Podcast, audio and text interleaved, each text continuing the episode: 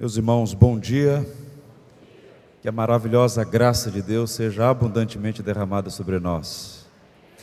Antes de tudo, eu quero publicamente dar graças a Deus. Essa é uma rica oportunidade, um privilégio, uma honra poder compartilhar com os irmãos uma porção da Escritura na manhã desse dia, trazendo a nossa memória que mais uma vez as misericórdias de Deus foram renovadas em nosso favor. Essa igreja está de parabéns pela iniciativa.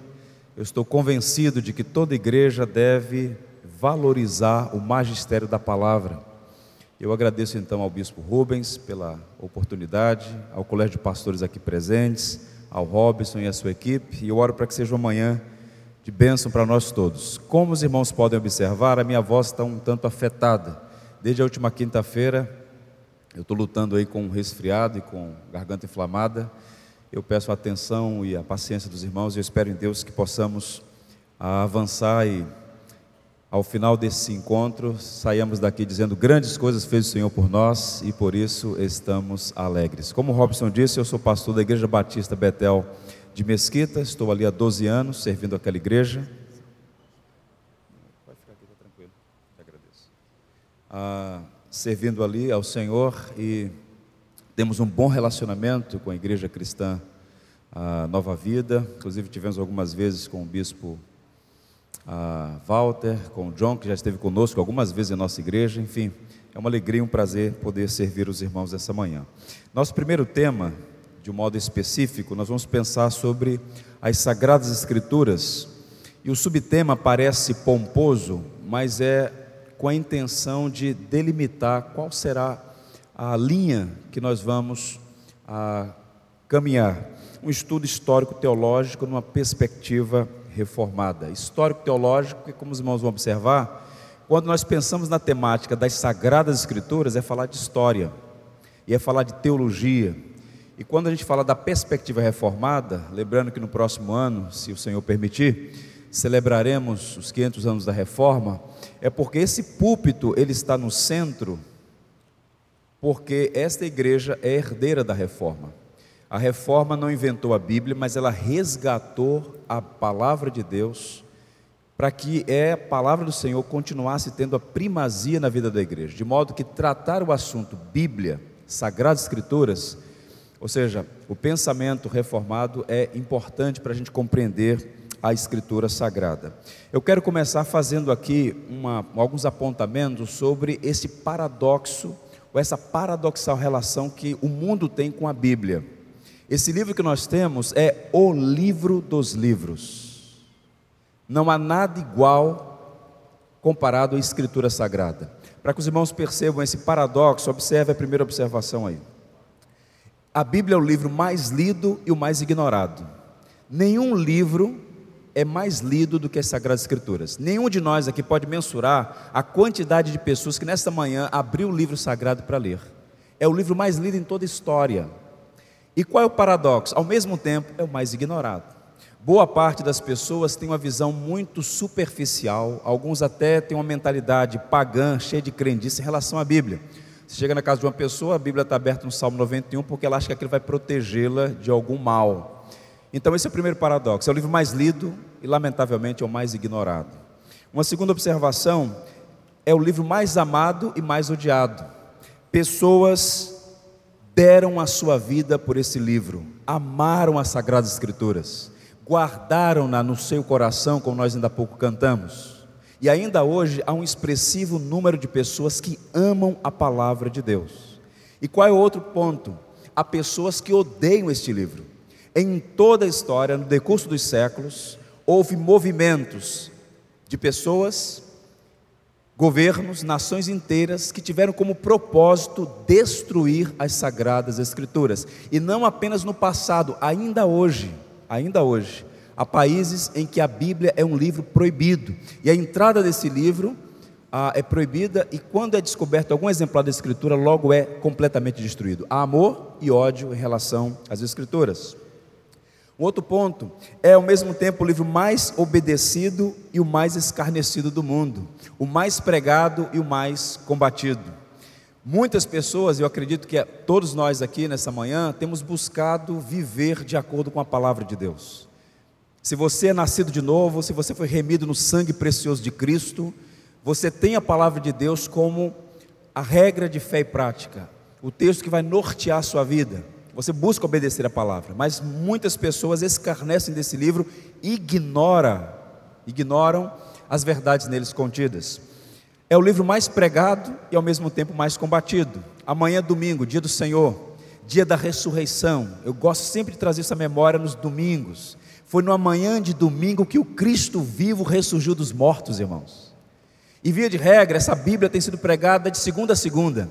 Mas na manhã de domingo, milhões e milhões de servos e servas de Deus se reúnem para ouvir a pregação da palavra de Deus.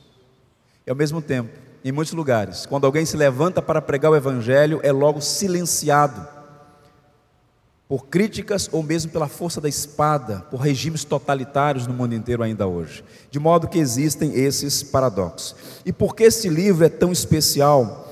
Quais são as características deste livro paradoxal, amado e odiado, lido e ignorado, pregado e combatido, obedecido e escarnecido? Há algumas características, várias, eu quero pontuar aqui quatro características que mostram para nós que este livro é sui generis, é sem igual. Primeiro, o elemento aí da inspiração. Toda escritura é inspirada por Deus, ela não é fruto da lucubração humana, mas da revelação divina. Você tem em mãos um tesouro que não nasceu do engenho do homem, os escritores da palavra de Deus não estavam desocupados e de repente, num belo dia, disseram: Vamos escrever alguma coisa sobre Deus? Alguma coisa sobre a nossa história? A Bíblia ela nasce não da iniciativa de, do homem, mas da iniciativa divina. Há um elemento de inspiração. E este é para nós um valor inegociável. Nós cristãos afirmamos que a Bíblia é a palavra de Deus inspirada muitos homens brilhantes, de mente arguta, capazes, agraciados por Deus, escreveram obras monumentais. No entanto, a Bíblia, embora tenha a pena do homem, embora tenha o elemento humano, ela é fundamentalmente de autoria divina. Podemos dizer que Deus é o autor da Bíblia e os homens são coautores são coadjuvantes nesse processo que demorou séculos. E hoje nós temos essa biblioteca com 66 livros preciosos. E nós temos na Escritura vários textos, eu quero selecionar dois deles, que referendam esta inspiração divina. A primeira está na segunda carta do apóstolo Pedro, no capítulo 2, versos.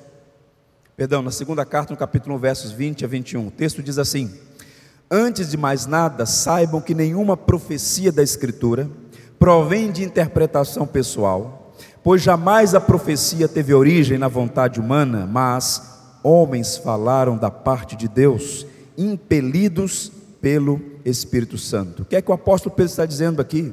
Nenhuma profecia, esta revelação, ela não nasceu da mente dos homens, foi Deus que falou por meio de homens que foram impelidos pelo Santo Espírito de Deus, de modo que nós devemos guardar esta verdade no coração. Esse texto que você tem, esta coleção de livros que nós chamamos de Bíblia, esse tesouro é fruto da revelação de Deus.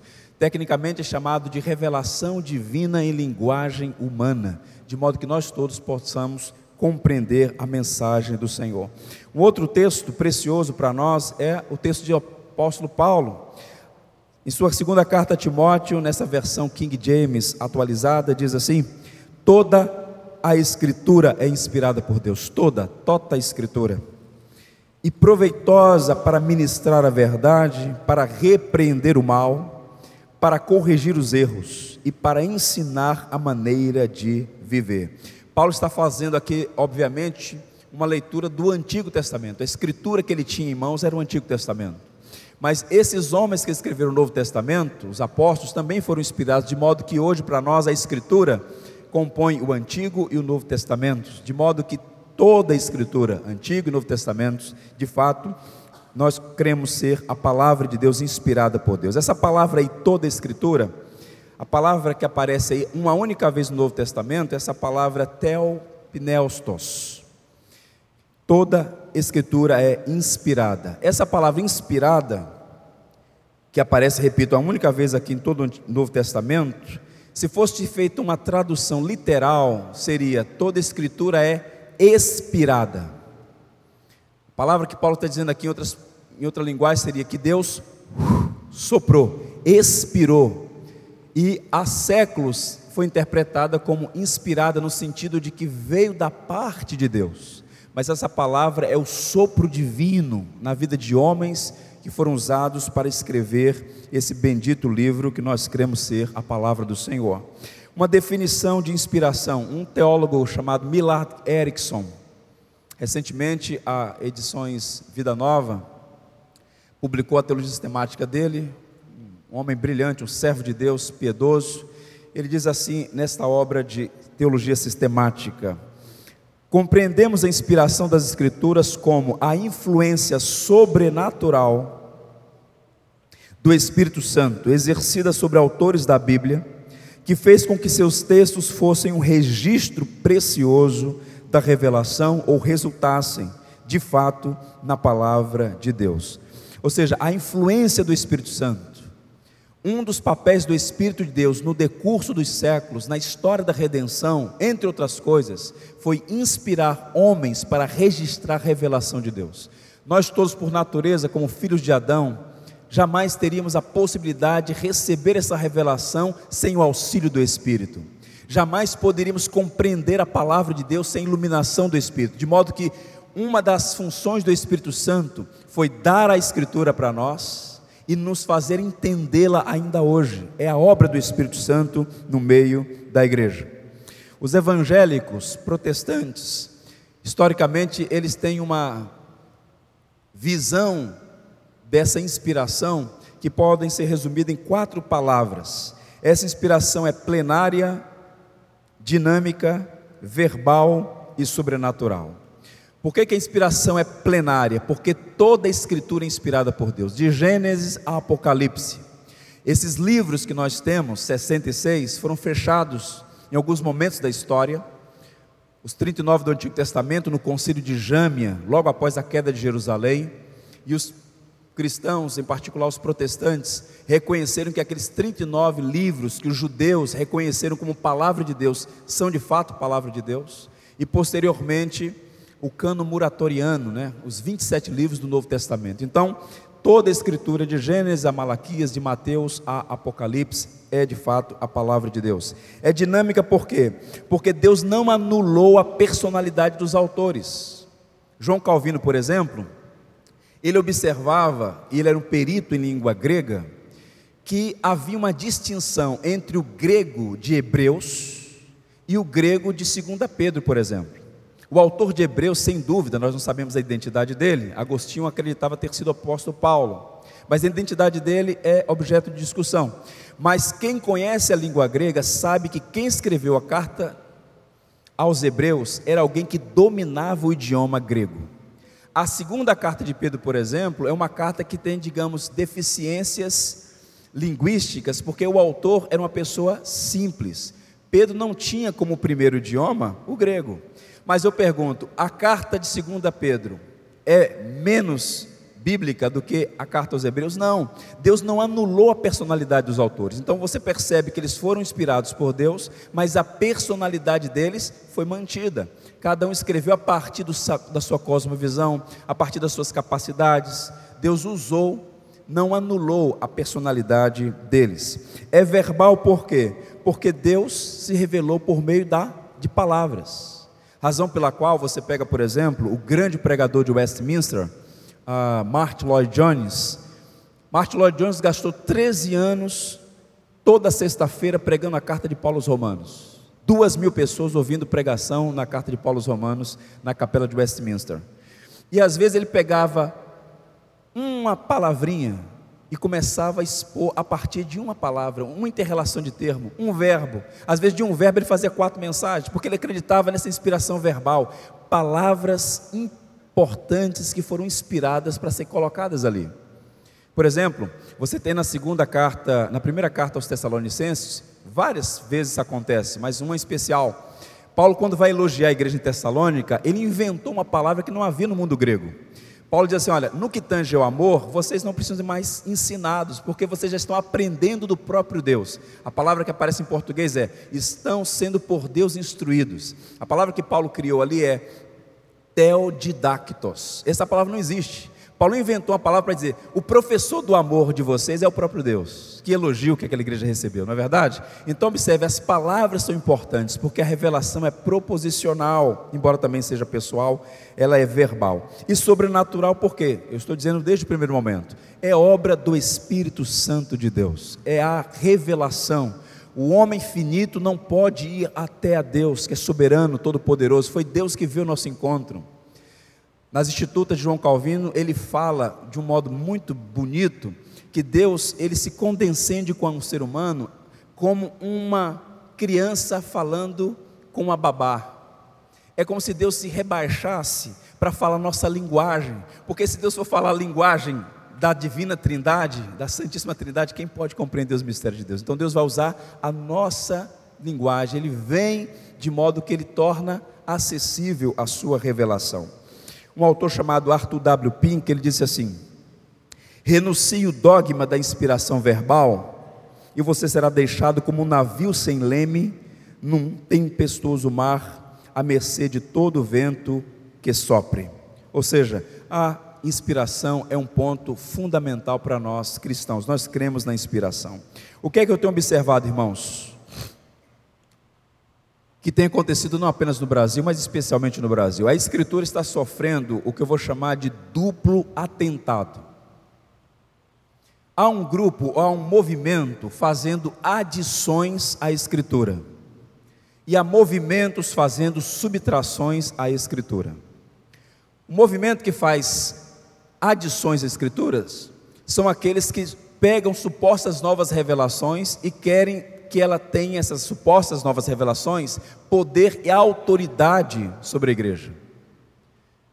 Uma revelação, uma experiência espiritual, um profeta, supostamente profeta, que trouxe algo novo, mas observe, nada pode ser acrescentado à Escritura, nada.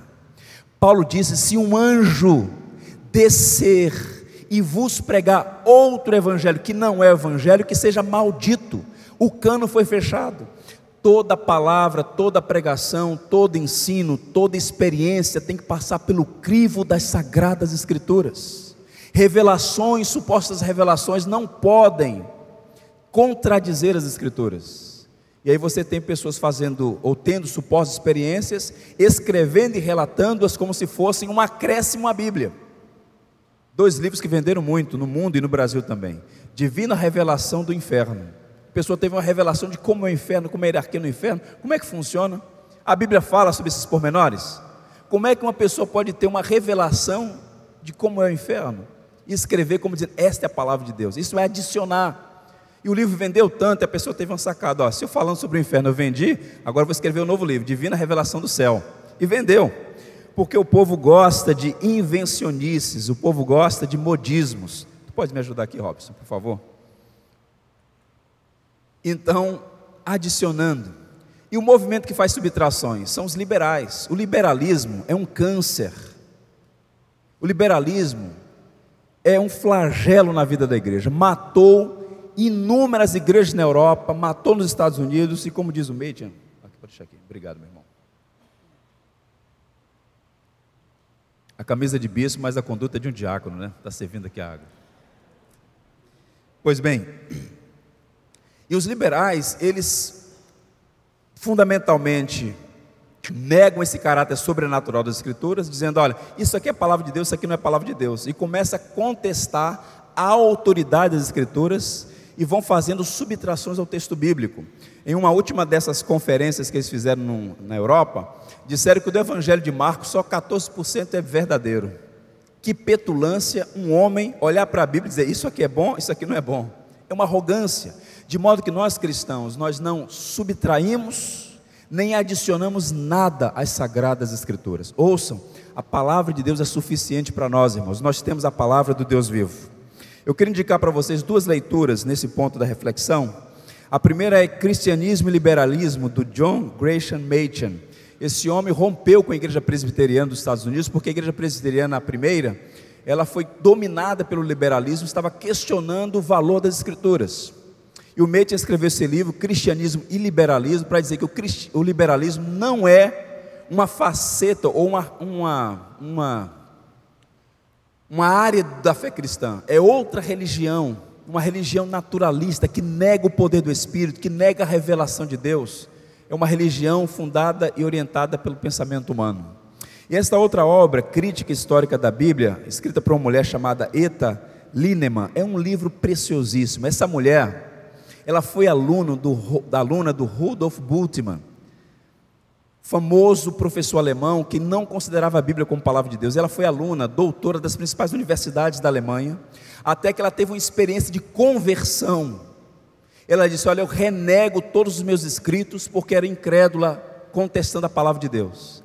Esse livro, escrito em 86, ela começa a afirmar como a, a crítica do liberalismo na Europa e nos Estados Unidos matou muitas igrejas. E ela dá o seu testemunho, reafirmando a autoridade da palavra e se submetendo ao senhorio de Cristo. Então, dois bons livros, um publicado pela Vida Nova e outro publicado pela Cultura Cristã. Caminhando, João Calvino diz assim: a Escritura é a escola do Espírito Santo, na qual nem se tem deixado de pôr alguma coisa necessária e útil de conhecer, nem tampouco se ensina mais do que é preciso saber. A Bíblia é suficiente, ela é a palavra de Deus. A França, ela vive hoje um drama terrível. A lei da semeadura. A França está colhendo hoje o que plantou no passado, o rompimento com a fé cristã. Para os irmãos terem uma ideia, em Paris, nós estamos plantando uma igreja em Paris. A um missionário nosso chamado Davi Homer. Em toda Paris, que é a, chamada Grande Paris, tem 57 igrejas. A maior delas tem 150 membros, não pode ter nenhuma placa na porta. Paris, a França hoje, o percentual de cristãos evangélicos é 0,0 alguma coisa. É um deserto. Mas nem sempre foi assim. No século XVI, sobretudo o sul da França, era fundamentalmente ah, protestantes, os huguenotes, os calvinistas franceses, que por a curiosidade, foram os primeiros homens que pregaram o evangelho no Brasil, no século XVI, aqui na Baía de Guanabara, e foram mortos por Villegagnon. Tem ali um monumento na ilha, na, no Colégio Naval, na Escola Naval, sobre esse episódio que aconteceu aqui no século XVI. E a igreja francesa, a igreja reformada na França, produziu um documento em 1559 muito interessante. O documento chama Confissão da Igreja Reformada na França. Olha o que ela diz no artigo, em um de seus artigos. Não é lícito aos homens, nem mesmo aos anjos, fazer nas Sagradas Escrituras qualquer acréscimo, diminuição ou mudança. Não é lícito, nem aos anjos, mexer na Escritura. E aí prossegue. Por conseguinte, nem a antiguidade, nem os costumes, nem a multidão, nem a sabedoria humana, nem os pensamentos, nem as sentenças, nem os editos, nem os decretos, nem os concílios, nem visões, nem milagres devem contrapor-se a essas santas escrituras, mas ao contrário, por elas é que todas as coisas se devem examinar, regular e reformar. Esta é a mentalidade do verdadeiro cristão evangélico. A Bíblia tem autoridade suprema. Um concílio tem valor, um conselho de obreiros tem valor, uma experiência tem valor, um milagre tem valor, um ensino tem valor, uma pregação tem valor, desde que esteja de acordo com o tribunal supremo que é a palavra de Deus revelada a nós. O autor de Hebreus diz assim: Tendo Deus outrora falado muitas vezes e de muitas maneiras aos pais pelos profetas, nesses últimos dias nos falou pelo Filho. Essa palavra é muito interessante quando ele diz assim: nesses últimos dias nos falou. O verbo falar aqui, no grego, está no auristo, significa falar em definitivo, uma vez por todas. Em outras palavras, o que Deus tinha para dizer ao homem, Ele já disse por meio do seu Filho e da Sua bendita palavra. Nós não precisamos nem adicionar, nem subtrair nada. Nós cremos que a palavra de Deus é inspirada. Louvado seja Deus. Um outro ponto, a autoridade das Escrituras. A Bíblia é a suprema autoridade em questão de fé e conduta. Quem é cristão evangélico aqui mais antigo? Cresceu ouvindo falar assim: olha, a Bíblia é a nossa regra de fé e prática, regra padrão. Fé, conduta, ou perdão, a verdade. Quando a Bíblia diz, quando o texto diz regra de fé e prática, está dizendo de doutrina e conduta. A Bíblia é o padrão, é a autoridade que vai determinar a nossa crença e o nosso comportamento. Porque a Bíblia tem autoridade, a autoridade dela não procede de ninguém, senão do próprio Deus que revelou a sua palavra a nós. Isso para o cristão, em particular para o cristão evangélico protestante, isso é inegociável. Um documento produzido no século XVII pelos cristãos batistas reformados em Londres diz assim: capítulo 1, artigo 4 daquela confissão histórica. A autoridade da Sagrada Escritura, razão pela qual deve ser crida e obedecida, observe, fé e prática, crida e obedecida, não depende do testemunho de qualquer homem ou igreja, mas provém inteiramente de Deus, sendo Ele mesmo a verdade e o seu autor. A Escritura, portanto, tem que ser o que? Recebida por ser o que? A palavra de Deus. 16 de abril de 1521, dieta de Worms, na Alemanha. Lutero é convocado pelo imperador Carlos V para explicar os seus escritos. Ele vai com temor. Muitos outros tinham sido assassinados pela força, pela tirania da igreja romana. E ali ele está na presença daquelas autoridades todas, da cúria romana, e na presença do imperador, que era católico, ferrenho e ele é intimado intimidado a negar o que havia escrito. E naquela famosa dieta de Worms, dieta aqui não é para emagrecer, né? embora Lutero era bem fortinho, na verdade, né? Então a dieta de Worms não é sobre a dieta do Lutero para emagrecer. Dieta é o parlamento alemão. A palavra dieta aqui nesse sentido, parlamento alemão. Dieta, o parlamento reunido em Worms, numa cidade na Alemanha. Lutero comparece, ele teme a, pela sua vida, obviamente, mas ele diz uma coisa que entrou para os anais da história. Disse ele: A menos que vocês provem para mim, pela Escritura e pela razão, que estou enganado, eu não posso e não me retratarei minha consciência é cativa à palavra de Deus. Ir contra a minha consciência não é correto nem seguro. Aqui permaneço eu, não há nada mais que eu possa fazer. Que Deus me ajude. Amém. O que, que esse homem está dizendo? Não é correto ir contra a Escritura, não é correto ir contra a consciência. Eu não posso negar o que eu escrevi, porque o que eu escrevi é bíblico. Eu estou afirmando que a Bíblia é a palavra de Deus. Eu estou afirmando que a obra de Cristo é suficiente para a salvação. Eu estou afirmando que as indulgências não têm valor nenhum diante de Deus. Eu estou afirmando que orar pelos mortos é um equívoco. Eu estou pregando o Evangelho. Eu não posso negar esses escritos. Aqui eu permaneço. Ele estava com salvo-conduto. Quando ele está voltando para a Saxônia, especialmente para Wittenberg, ele é sequestrado pelos seus amigos, levado para o castelo de Watzburgo onde em algumas semanas ele faz a obra preciosa, que segundo alguns foi o que preservou a língua alemã. Ele traduz a Bíblia para o alemão e fica ali até poder sair e continuar a sua obra. Então a Bíblia, ela é a autoridade em regra de fé e prática. Um outro ponto, a inerrância. A Bíblia não contém erros, ela é infalível em sua mensagem, inerrante em seu conteúdo. Alguns teólogos e filósofos, nos séculos 19 e 20, começaram a contestar a Bíblia, dizendo: olha, quem examinar a Bíblia vai descobrir vários erros aqui. Algumas discrepâncias entre as narrativas, informações que não batem. Foram 400 anos de cativeiro no Egito ou foram 430, como disse Estevão? Aí começou a apontar algumas coisinhas na Bíblia que não batiam, dizendo: na Bíblia tem erros sim. Ela é a palavra de Deus, ela contém a palavra de Deus, mas não é essa palavra de Deus, ponto a ponto, texto a texto, tem um elemento humano que está cheio de erros.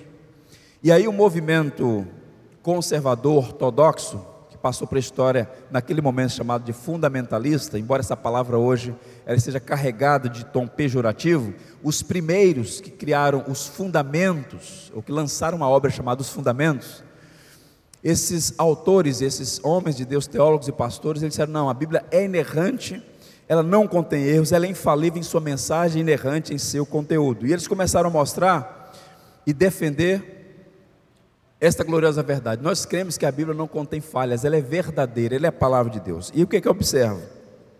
Os liberais, e eu preciso dizer isso aqui, irmãos, porque nossas igrejas, elas podem ser alvos de uma teologia liberal que onde penetra, mata.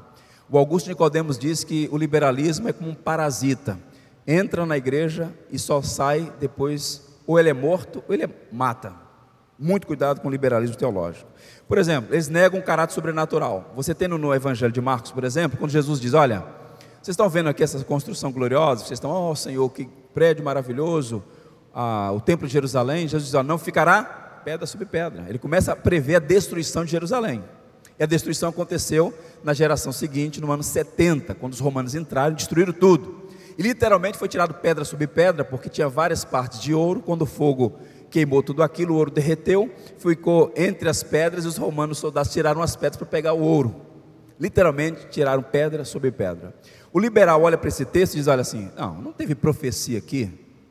O que houve foi que quem escreveu o Evangelho segundo Marcos escreveu depois do evento. Então está dizendo: olha, está dizendo o que iria acontecer, mas na verdade ele já tinha visto acontecer. Eles negam o caráter sobrenatural da Escritura e aponta vários erros na palavra de Deus, o que é um grande equívoco. Nós temos, irmãos, só para informar, mais de 25 mil locais que datam os tempos do Antigo Testamento.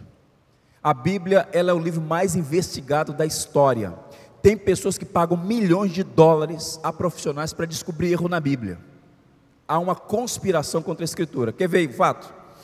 Você pega essas campanhas de educação no Brasil, para ficar só no Brasil, todos pela educação, todos pela educação. A educação é apresentada como um novo Messias, a educação vai resolver todos os problemas. Eu não sou contra a educação, nós temos, e na verdade o cristianismo está na vanguarda da boa educação. Mas fazer da educação um Messias que vai salvar o mundo é um equívoco. Basta observar que o alto comando nazista boa parte daquele alto comando nazista falava três, quatro idiomas, eram doutores nas melhores universidades do mundo e fizeram as atrocidades que fizeram. A educação não tem o poder de transformar o coração do homem. E esses que falam da educação, você nunca vai ouvir dos lábios desse indivíduo. Se é todos pela educação, por que não tem uma Bíblia numa sala de aula? Lê o livro mais lido do mundo. Não, não, isso é religião. Você vê que é uma conspiração contra a palavra de Deus. E todo esse movimento de tolerância é tolerância para as outras religiões, porque o mundo não ama, não gosta e não quer da fé cristã. Não tem nada com a fé cristã, é uma oposição. E nós temos vários documentos que vão atestar isso, para fechar aqui esse ponto. Foi descoberto, não muito tempo atrás, o que alguns peritos de história estão chamando como a maior biblioteca da antiguidade, a biblioteca de Nínive. E esse material, boa parte desse material hoje encontra-se no Museu Britânico. Há uma ala inteira, a ala F, sobre esses documentos do Império Assírio, aquele império que dizimou as dez tribos do norte de Israel e que fez um cerco nos dias do rei Ezequias. E o profeta Isaías registra, segunda Reis e segunda Crônicas, e tentou destruir a, a capital de Jerusalém. E teve um grande livramento da paz do Senhor. E eles diziam: olha só, esse relato bíblico está equivocado. Como é que 185 mil do exército assírio foi morto? Não há registro disso, não há registro desse cerco de Senaqueribe. Quem é esse Senaqueribe? Até que foram descobertos esses documentos e observe o registro que se tem nessas tabuinhas, falando do cerco de Senaqueribe a Jerusalém nos dias de Ezequias e do profeta Isaías. O primeiro documento, esse é a figura aí, ó. é um, um painel enorme, gigantesco, que foi tirado da, daquela região, hoje é o norte do, do, do Iraque, Mossul, no Iraque, era onde ficava a antiga capital do império, chamada cidade de Nínive. O primeiro documento diz assim: Senaqueribe, rei do mundo, rei da Síria, sentou-se em um trono de Nimedu e revistou os despojos tomados em Laquis. Laquis era uma cidade fortificada que ficava no caminho para o Egito. Então há um registro extra-bíblico desse cerco que a Bíblia registra. Um outro, eu marchei sobre Judá, derrotei incendiei 40 cidades, sua fumaça escureceu o céu. E o registro mais interessante, esse aqui, que diz assim: E Ezequias de Judá, que não se havia submetido a meu jugo, ele mesmo fechei como um pássaro de gaiola em Jerusalém, sua capital. Se você fizer essa leitura, procura lá depois, o cerco de Senaqueribe a Jerusalém. É o pano de fundo do Salmo 46. O Salmo 46 foi escrito para celebrar o livramento que Deus deu ao povo de Judá e a Jerusalém, a Ezequias, do cerco de Senaqueribe, que estava com um exército belicoso às portas da cidade por seis meses. E um anjo do Senhor, num só dia, matou 185 mil. Senaqueribe voltou humilhado, porque o profeta Isaías disse: Pelo caminho que você veio, você vai voltar, não vai soltar uma flecha, porque eu defenderei a minha cidade, por amor a mim, o meu servo Davi. Senaqueribe volta humilhado, quatro meses depois é assassinado por dois dos seus filhos num templo pagão. Qual foi a mensagem do Salmo 46? O Senhor dos exércitos está conosco, Deus de Jacó é o nosso refúgio. A Bíblia é a palavra de Deus. Aleluia por isso. Quantos aqui já assistiram esse filme, Ben-Hur? Vou levantar a mão, quem já assistiu? Essa imagem aí é da primeira versão antiga, agora está no cinema a nova versão, que vale a pena assistir também. Esse filme, irmãos, interessantemente, esse filme ganhou 11 estatuetas do Oscar. Quando ganhar 11 estatuetas era um fenômeno. Ninguém jamais tinha alcançado isso. É um filme extraordinário, narrado nos dias de Jesus, uma história belíssima. Não vou contar o filme aqui para não estragar para aqueles que ainda não assistiram. Mas esse filme, que está em cartaz inclusive agora, que pouca gente sabe, é que esse filme é fruto de um livro que foi publicado no final do século XIX, para ser preciso, no dia 12 do 11 de 1880. E esse livro foi escrito por esse cidadão que vai aparecer na imagem aí. Ele está sentado escrevendo, o nome dele é Lew Wallace. Esse homem, ele era oficial do exército americano, um diplomata, ele foi governador do Novo México. E ele tinha, como muita gente tem e não reconhece, não confessa, ele tinha ódio dos cristãos ele tinha ojeriza a escritura porque ele acreditava que a Bíblia era um livro eivado de erros e que Jesus, segundo ele, era um embusteiro. E ele disse: Olha, eu vou provar para vocês que esse negócio de fé cristã é coisa de gente pobre e ignorante. E ele se achava um homem muito bom e de fato ele era um homem com muitas capacidades. E ele foi, ficou recluso numa biblioteca estudando sobre Jesus para provar e escrever um livro mostrando que Jesus era um falso profeta e que a Bíblia estava evada de erros. O que, que acontece quando o homem para para estudar a Bíblia? Se converte. E foi o que aconteceu. E aqui está o testemunho do Lee Wallace. Comecei a escrever um livro para provar que Jesus Cristo nunca existiu e quando me dei conta estava provando que de fato ele existiu. Tal convicção tornou-se em mim certeza absoluta. Ao estudar seu caráter, não tive mais dúvida ser ele o filho de Deus. E assim abri totalmente o meu coração a ele. A palavra é verdadeira e nos conduz a Cristo. Não foi isso que o bispo Rubens leu ainda há pouco? Examinar as Escrituras, porque elas testificam em mim, julgar ter nelas a vida eterna. A Escritura fala de Cristo, de Gênesis a Apocalipse. E esse homem, quando foi examinar a Escritura, se converteu e escreveu essa obra fantástica. Isso você não vai assistir no Fantástico, no Jornal Nacional, ninguém fala sobre isso. Escondem-se os fatos, como eu vou mostrar para vocês em uma das nossas palestras. Um outro ponto ainda, a suficiência da Escritura a Bíblia é absolutamente suficiente para nos ensinar, exortar e equipar para conhecermos a vontade de Deus e viver em obediência a ela. A palavra de Deus é suficiente. Por que eu estou dizendo isso? Porque a igreja ela tem sido tentada a ceder a modismos, o pragmatismo, as técnicas de manipulação de igreja. Ontem eu almocei com um pastor ele disse assim para mim: rapaz, o pessoal não para de inventar troço, toda hora uma invenção, um modelo, um negócio para fazer a igreja inchar. E eu encontrei com outro dia com um pastor que estava todo fascinado com um novo modelo desse que aparece todo dia. Ele falou assim: olha, rapaz, está comprovado cientificamente, se fizer, a igreja cresce. Um indivíduo chega a um raciocínio desse, que se, se fizer tais métodos, cientificamente está comprovado que a igreja cresce, não entendeu o que é igreja. É Deus quem dá o crescimento à igreja à medida que a igreja prega o evangelho do Senhor Jesus Cristo, e soberanamente ele, ele acrescenta os que vão sendo salvos. Não precisa de manipulação, igreja não é empresa que você fala, ó, bota um bom gerente, organiza aqui, faz isso, seja, sorria para as pessoas, começa a apresentar umas técnicas para crescer. E a igreja ela vai sendo cada vez mais ludibriada por esses movimentos. Avivamento fabricado, entretenimento, invencionice, isso é uma loucura completa. A Bíblia é suficiente. Uma das experiências mais impactantes que eu tive nos últimos anos foi ouvir em uma conferência dos Estados Unidos o Rice Sproul pregando para um grupo de 800 pastores e aquele homem, um ancião, pregando, um dos grandes teólogos da atualidade, já idoso, cansado, mas firme no Evangelho. Ele começou a pregar na carta de Paulo aos Romanos, no capítulo 1, e ele pegou a expressão, o Evangelho de Deus. E construiu o sermão a partir dessa expressão, o Evangelho de Deus. Ele diz: olha, o Evangelho não é meu, não é seu, não é da igreja, é de Deus. E teve um momento que ele se emocionou, ele parou e disse assim: Olha, eu queria dar uma palavra a você que começou a pregar, ou você que já está pregando há muito tempo. Não mexa no Evangelho se você adicionar ou subtrair, se você alterar o Evangelho, você vai ser amaldiçoado. O Evangelho é suficiente, a igreja não precisa de subterfúgios falaciosos para promover seu crescimento. O Evangelho é suficiente, a palavra é suficiente, irmãos.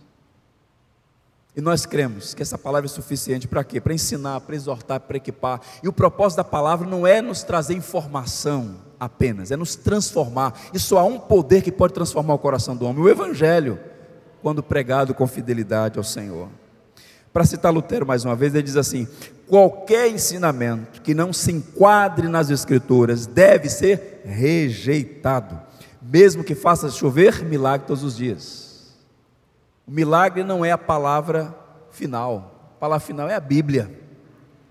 Temos que tomar muito cuidado com falsos milagres, ou com milagres verdadeiros, supostamente verdadeiros, que apontam ou que levam para erros nas Escrituras. O Lutero diz mais uma coisa: fiz uma aliança com Deus, que Ele não me mande visões, nem sonhos, nem mesmo anjos, estou satisfeito com o dom das Escrituras Sagradas, que me dão instrução abundante e tudo o que eu preciso conhecer, tanto para esta vida quanto para o que há de vir. É alguém que está dizendo: olha, é suficiente, a palavra é suficiente, eu não preciso ficar buscando outros elementos, porque Deus já nos deu a sua palavra. Eu queria ainda a atenção dos irmãos para, nessa reta final dessa primeira palestra, dar aqui aos irmãos algumas razões pelas quais nós podemos crer com segurança, firmados na verdade, que a Bíblia de fato é inspirada, ela é inerrante, ela é suficiente e ela tem autoridade. Com base em que você cristão pode crer que a Bíblia é a palavra de Deus? Eu serei mais breve nesse, nesse segundo momento. Vejamos. Primeiro, porque existe uma unidade na diversidade. Não há livro como a Bíblia. 66 livros, 39 no Antigo, 27 no Novo, 1189 capítulos, 31.173 versículos. Um livro que durou anos, séculos para ser escrito. Um livro que teve vários autores, dezenas, boa parte desses autores que não se conheceram, nunca se viram na vida. E quando junta tudo isso, o que, que existe? Uma unidade, não há contradição. Não há contradição.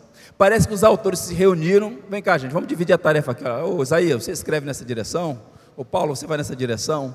Ô Pedro, o Jeremias. Não houve isso humanamente. O que houve foi um poder sobrenatural do Espírito no decurso dos anos, usando pessoas para escrever esta revelação de Deus. E quando esse livro foi ah, formatado, quando ele foi reunido, esses 66 livros, o que, que existe? Uma unidade na diversidade. Você tem poesia, você tem história, você tem epístola, você tem ah, livro profético, você tem o Pentateuco e harmonia, uma harmonia completa unidade na diversidade. De modo que eu concordo com o salmista quando ele diz o seguinte: a lei do Senhor é. Vamos ler juntos? A lei do Senhor, louvado seja Deus. Unidade na diversidade. Podemos crer na Bíblia pelo cumprimento das profecias. Nós temos pelo menos no Antigo Testamento, segundo Gerard van Groningen, um teólogo holandês, pelo menos duas mil profecias que se cumpriram literalmente. Há várias. O tempo não me permite apontar todas elas aqui, mas observe duas coisas interessantíssimas. A primeira, para mostrar duas profecias que se cumpriram, que são interessantíssimas. A primeira, Isaías diz assim: Babilônia, joia dos reinos, o esplendor do orgulho dos babilônios será destruída por Deus. A semelhança de Sodoma e Gomorra nunca mais será repovoada, nem habitada de geração em geração. Quando Isaías escreveu esse texto, a Babilônia era um império glorioso, chamada de Senhora do Mundo. Nabucodonosor olhou e disse assim: tudo isso aí foi construído pelo meu poder para a minha glória. Era um império que vastíssimo. Falar que a Babilônia seria destruída e jamais povoada era uma insanidade. Era como se alguém dissesse assim: olha, a China vai ser riscada do mapa e nunca mais será habitada. Os Estados Unidos da América vai ser riscado do mapa, nunca mais será habitado. Não, isso é impossível que aconteça, mas aconteceu. No ano 539, os medopersas entraram na Babilônia, e Daniel registra isso, quando o rei Belsazar estava lá naquelas orgias e bebedeiras, quando a mão escreveu: Olha, foste pesado na balança, encontrado em falta. Naquela noite, numa noite de festa, eles encontraram a morte, o império medo-persa dominou a Babilônia, foi destruída e nunca mais foi habitada. Nunca mais, há séculos. Um dos projetos de Saddam Hussein era reconstruir a glória da Babilônia. Nunca conseguiu, a despeito de ter tanto recurso e tanto petróleo. Riscada do mapa para sempre porque a palavra de Deus é verdadeira, uma profecia que se cumpriu. Uma profecia do Novo Testamento, do Antigo que aponta para o Novo. E tu, Belém Efrata, pequena demais para figurar como grupo de milhares de Judá, de ti me sairá o que há de reinar em Israel, e cujas origens são desde os tempos antigos, desde os dias da eternidade. Miquel está falando sobre quem? Sobre a cidade de Belém, onde nasceria quem? Cristo. Belém, irmãos, naquele momento, era uma, era uma aldeia minúscula, não estava no mapa, nem no GPS encontrava Belém. Ainda hoje é uma cidade expressiva para o contexto ali, é uma cidade sob domínio árabe, bem próxima à cidade de Jerusalém, tem um checkpoint para você atravessar, mas é uma cidade que ganhou status por ter sido a cidade onde nasceu Jesus, mas naqueles dias era uma cidade inexpressiva, era uma aldeia. E agora Miqueias diz: olha, tu, Belém de Efrata, receberá o Salvador. Tu que não contadas entre as grandes, de ti nascerá aquele que é desde os dias da eternidade. Profecia que se cumpriu, louvado seja Deus. Caminhando, um outro ponto, manifesta indestrutibilidade. Ninguém consegue destruir esse livro. Ninguém consegue. Houve vários movimentos conspiratórios contra a Bíblia, por exemplo, um homem chamado Etíoco Epifanes, no ano 170 a.C., esse era um rei assírio, ele profanou a cidade de Jerusalém, ele é chamado de abominável da desolação. Ele entrou em Jerusalém, queimou o templo, ou partes do templo, não o templo todo, mas no entorno. Ele entrou no Santo dos Santos, aspergiu sangue de porco no Santo dos Santos, levou ídolos para dentro do Santo dos Santos. Ele é um, o judeu, quando ouve essa palavra, Antíoco Epifanes, ele repulsa, porque foi um homem perverso. E ele tinha como projeto destruir a fé judaica. E ele, onde encontrou, queimou todos os livros da lei do Senhor. Ele tinha como projeto destruir, porque ele tinha pavor do monoteísmo. Quando Israel dizia, há um só Deus. Ouve Israel, Senhor teu Deus é o único Deus. Ele então, ele diz, não, há vários deuses, eu vou acabar com a fé de vocês. Antíoco Epifânio. Depois dos dias de Cristo, houve esse homem chamado Diocleciano, o imperador. Esse edito é de março de 303. Em todas as partes publicaram-se editos imperiais, para que fossem arrasadas as igrejas, queimadas as escrituras e depostos os pastores. Quem escreveu isso aqui foi Tácito, não foi um cristão, um historiador romano, dizendo: olha, o imperador decretou aqui um edito, arrasar as igrejas, queimar os livros e depor os pastores. Isso aconteceu. E muitas Bíblias foram destruídas, não Bíblias como nós temos hoje, nesse formato, mas livros do Antigo e do Novo Testamento. Mas qual o ponto? Acabou a Bíblia no mundo, gente? Acabou. Não tem a força da espada, não tem a arrogância dos reis, dos imperadores, ninguém consegue destruir esse livro. O Norman Geisel diz assim: prosseguem os ataques por parte dos alguns cientistas, de alguns psicólogos e de alguns políticos, mas a Bíblia permanece ilesa indestrutível. Ela se parece com uma muralha de um metro e meio por um metro e meio de largura. É inútil tentar derrubá-la com assopros. Não adianta ficar soprando a muralha, que ninguém vai destruir a palavra de Deus. Louvado seja o seu nome. Mais dois pontos para encerrarmos. Por causa da sua historicidade. Quando eu falei da parte que a Bíblia é um, cumpre essas profecias, você tem os artefatos teológicos e os documentos escritos, né? E houve, os irmãos já ouviram falar, dos chamados manuscritos do Mar Morto, os manuscritos de Qumran. E quando foram descobertos esses manuscritos, houve uma, um alvoroço no meio científico. Agora nós vamos mostrar que a Bíblia que vocês têm está cheia de erros. Vamos comparar com textos antigos, vamos mostrar. Eles foram comparando, o que é que descobriram? Que os mais antigos manuscritos do mundo estão em harmonia com os textos que nós temos hoje. Não há erros nas escrituras. A historicidade está comprovada. Em Jerusalém existe o, o, Museu da Bíblia, é lindíssimo. E lá você tem os mais antigos documentos do Antigo Testamento. Foram descobertos em Qumran. É coisa fantástica. E você olhar para uma cópia de séculos atrás e falar assim, essa cópia é fiel com o texto que eu tenho. É impressionante, não é? A historicidade da Bíblia. No Museu Britânico, em outros lugares do mundo você tem documentos preciosíssimos, documentos inteiros do Novo Testamento que foram preservados, de modo que não há nenhum livro na história que tenha mais documentos antigos do que a Bíblia. Você pega, por exemplo, uma obra do filósofo Platão, você tem lá talvez 300 cópias. Da Bíblia você tem milhares de cópias do textos antigos, mostrando a sua historicidade. Isso é impressionante e de fato fala muito sobre a a veracidade, o poder transformador das Escrituras. Eu vou mostrar um homem para vocês, ele é meio feio, mas ele diz uma coisa interessante: o Charles Darwin.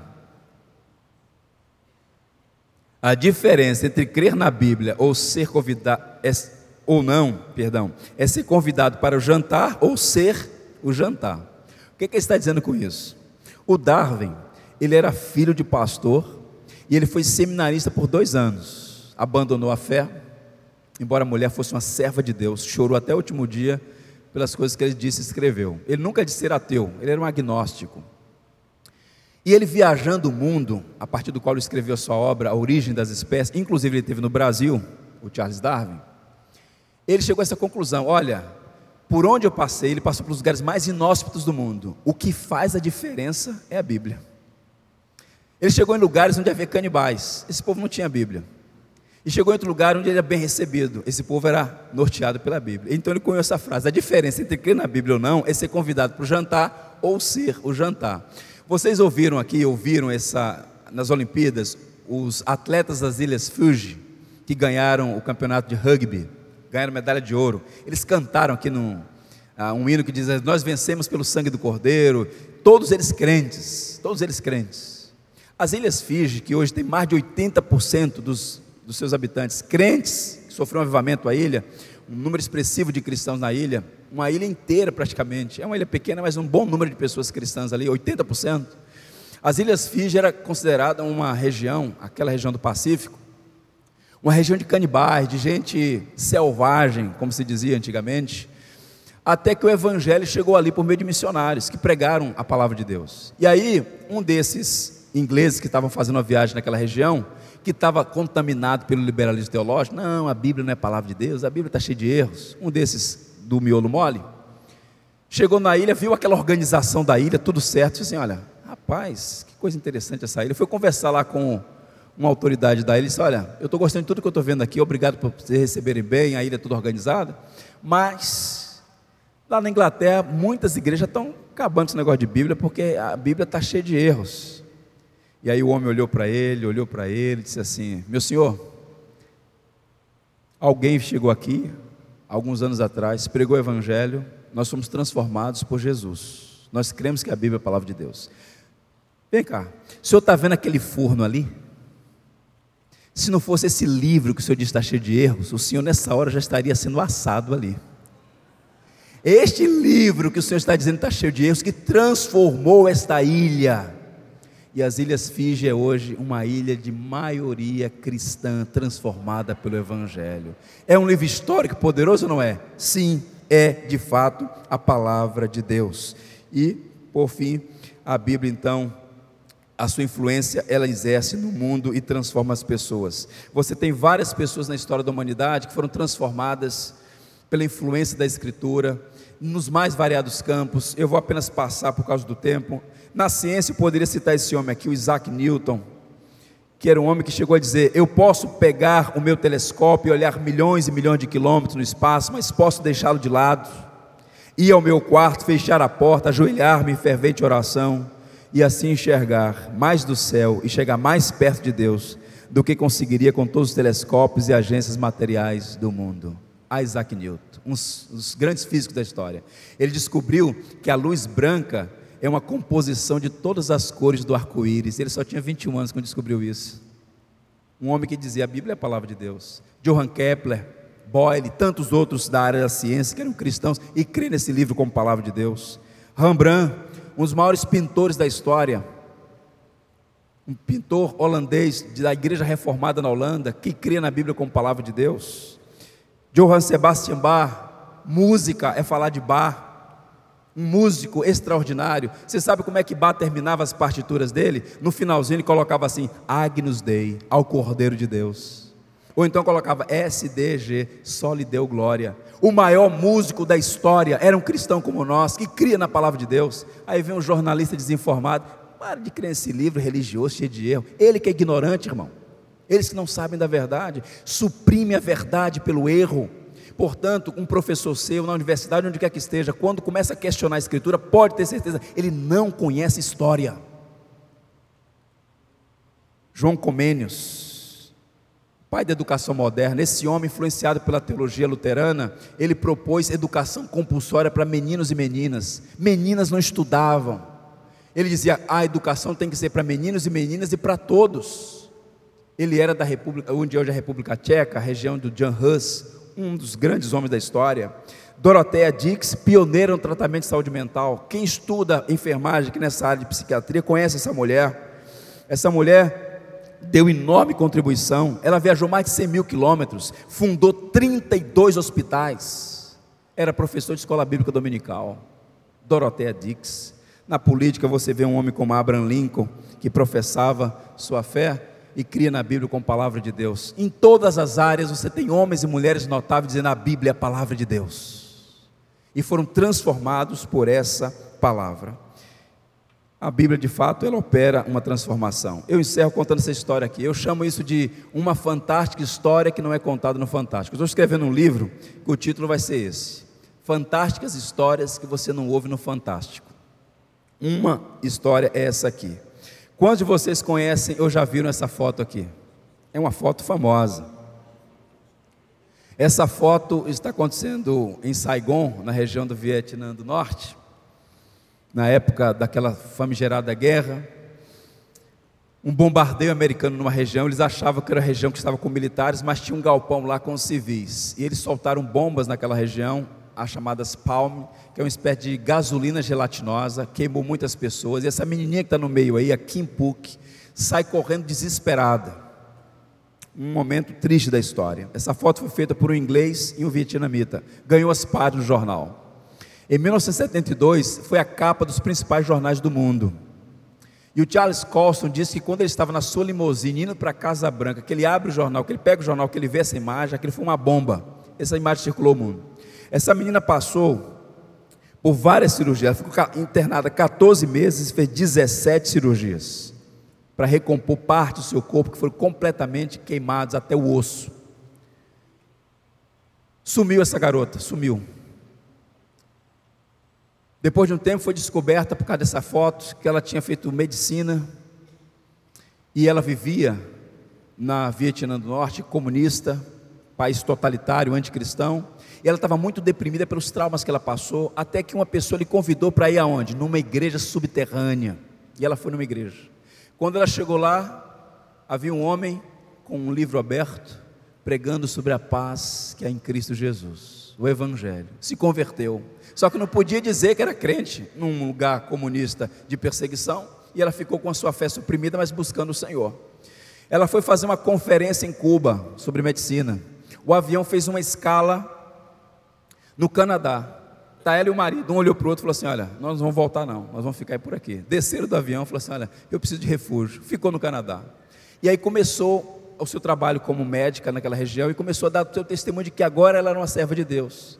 E aí ela foi convidada, coisa mais linda, ela foi convidada para falar na reunião dos veteranos de guerra do Vietnã. Vários homens que estavam ali que presenciaram os horrores daquela guerra. E ela disse duas coisas que eu queria registrar aqui para nossa edificação. Ela disse o seguinte: foi o fogo da bomba que queimou meu corpo e foi o talento da médica que curou minha pele, mas foi necessário o poder de Deus para curar o meu coração. E o pessoal ficou testemunho poderoso. E ela disse mais: Eu sofri muita dor emocional e física. Algumas vezes eu achava que não iria viver, mas Deus salvou a minha vida e me deu fé e esperança. E aí está todo mundo emocionado, e ela conclui dizendo o seguinte: Eu quero, se eu pudesse dizer ao homem que soltou aquela bomba, nós não podemos mudar o passado, mas o Evangelho transforma a nossa vida e nos dá esperança para o futuro. Eu queria dar um abraço nele se eu pudesse vê-lo. De repente, um homem se levanta lá no final, vem cabaleando, já um senhor. E ele diz: Esse homem sou eu. Ela desce do púlpito, corre na direção dele. Dois servos de Deus alcançados pelo Evangelho. Louvado seja o nome do Senhor, meus irmãos. A Bíblia é a palavra de Deus. A Bíblia é a palavra de Deus.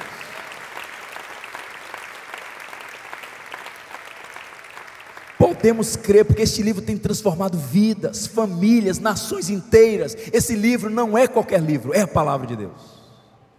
Fiquemos em pé, vamos ter uma palavra de oração para a gente concluir esse primeiro ponto, para tomar nosso café. Vamos ler juntos? A lei do Senhor é perfeita e restaura a alma. Toda igreja, a lei do Senhor é perfeita e restaura a alma. Senhor, nós te bendizemos por tua bendita palavra. Nós cremos, Senhor que a Bíblia é a palavra do Senhor revelada a nós, e nós te damos graças por ter em nosso próprio idioma para nossa edificação.